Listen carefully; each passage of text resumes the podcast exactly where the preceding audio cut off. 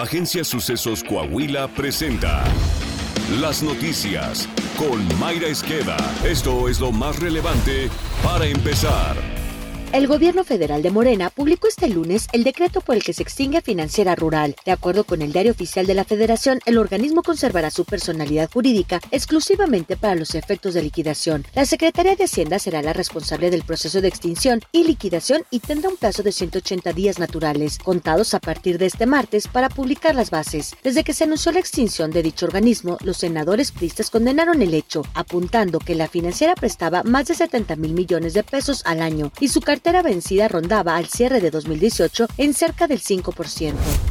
Un enfrentamiento en Nuevo León dejó como saldo de 10 presuntos delincuentes abatidos y tres policías de fuerza civil lesionados, uno de ellos de bala. Los hechos se registraron sobre la carretera Nuevo Laredo cuando personal de fuerza civil fue agredido a balazos por sujetos que viajaban a bordo de tres camionetas blindadas. Tras los hechos, se logró el aseguramiento de dichas camionetas, una cantidad considerable de armamento, municiones y equipo táctico asegurado, así como granadas. En tanto, un ataque a balazos a un bar que se ubica en la zona TEC al sur de Monterrey dejó un saldo de dos muertos y cinco heridos, entre ellos tres mujeres. Los hechos se registraron en el negocio denominado Distrito F, que se ubica por la Avenida del Estado entre filósofos y agrónomos en la colonia tecnológico. También el mismo lunes fueron cesados del cargo ocho policías de fuerza civil por detener ilegalmente a un hombre a quien le exigieron 130 mil pesos para no entregarlo a la policía ministerial. A los presuntos, además se les giró orden de aprehensión y podrían alcanzar una pena de 100 años de prisión. El presidente López Obrador aseguró que grupos de la delincuencia organizada respetan a quienes se identifican como siervos de la nación. En la conferencia mañanera, el mandatario federal reconoció que estos trabajadores tienen que pasar por narcorretenes. Dijo que ha habido casos en que grupos de la delincuencia detienen a los servidores que trabajan en las comunidades. Hay casos en donde detienen a alguien de los que trabajan en las comunidades, algún grupo de la delincuencia y usan los que trabajan en las comunidades un chaleco y ya los identifican y los respetan. Una más de los diputados de Morena, la legisladora María Clemente García Moreno, fue captada en video discutiendo con una ciudadana e insultándola con un mensaje que denota clasismo, conducta supuestamente condenada por la 4T. A mí no me importa representarte. Ay, que Dios te bendiga. Que Dios te bendiga a ti, que Dios te porque no eres bendiga. una buena cristiana. Que Dios te ¿Mm? Porque bendiga. la gente buena cristiana no anda maltratando a la Que gente Dios ni con te la bendiga. mirada. Que Dios ¿Mm? te bendiga. No me interesa representante. Maldita No. vieja fifi. Por tu culpa la gente es Dios pobre, te por bendiga. gente que piensa como tú. Dios te bendiga. Que Dios te bendiga a ti. Que Dios te Discriminadora de mierda, patética. discriminadora?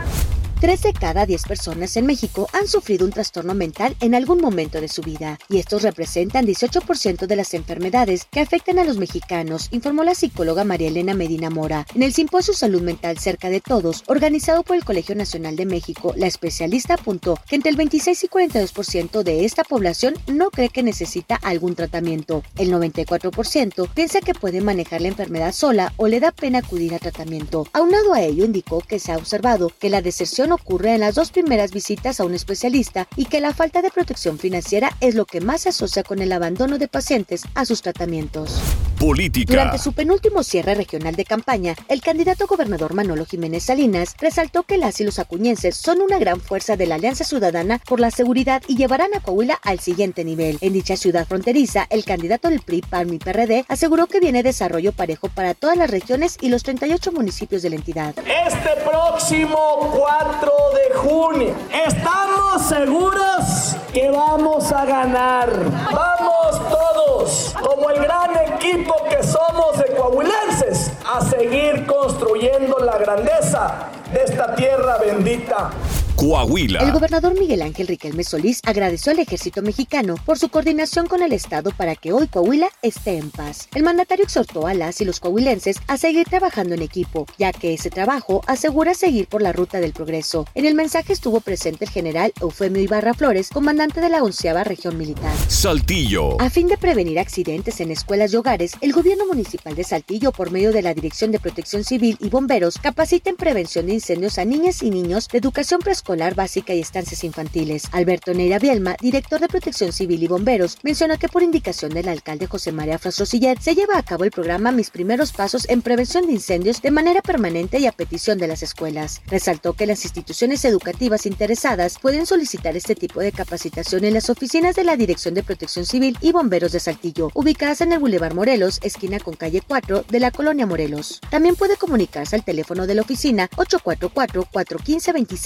844-415-2611. Deportes. La nota deportiva con Alondra Pérez. Fernando Altán Ortiz será el nuevo entrenador de Rayados de Monterrey, institución con la que firmó un contrato por dos años. Una fuente llegada al club aseguró a Cancha que el Tano formalizó su vínculo contractual la tarde de este lunes con la directiva encabezada por José Antonio Tato Noriega. Ortiz, de 45 años de edad, llegará en los próximos días a Monterrey para asumir al mando y ser presentado ante los medios. El Tano tomará la vacante que dejó Víctor Manuel Bucetich tras ser despedido el sábado pasado. Está usted bien informado. Sucesos Coahuila.